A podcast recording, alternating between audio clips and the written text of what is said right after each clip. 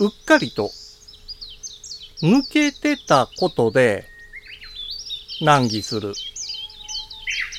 忘れないようしっかり管理。五七五七七の31文字でデジタルに関する単価を読むデジタル教室単価部です。やるべきこと、やりたいことが多すぎると悩んでる人は多いですよね。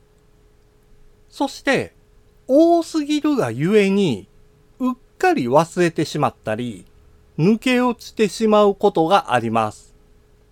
そうならないように、やるべきことをタスクとして管理しましょう。タスク管理できるアプリは非常に数多くあります。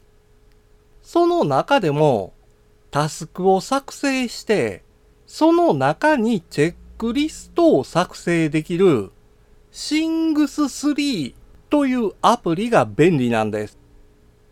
作成したタスクをさらにグループとして管理することができますので、大掛かりなタスクでも細分化して管理できるようになるんです。もちろん、有効期限の設定、繰り返しの設定などもできますよ。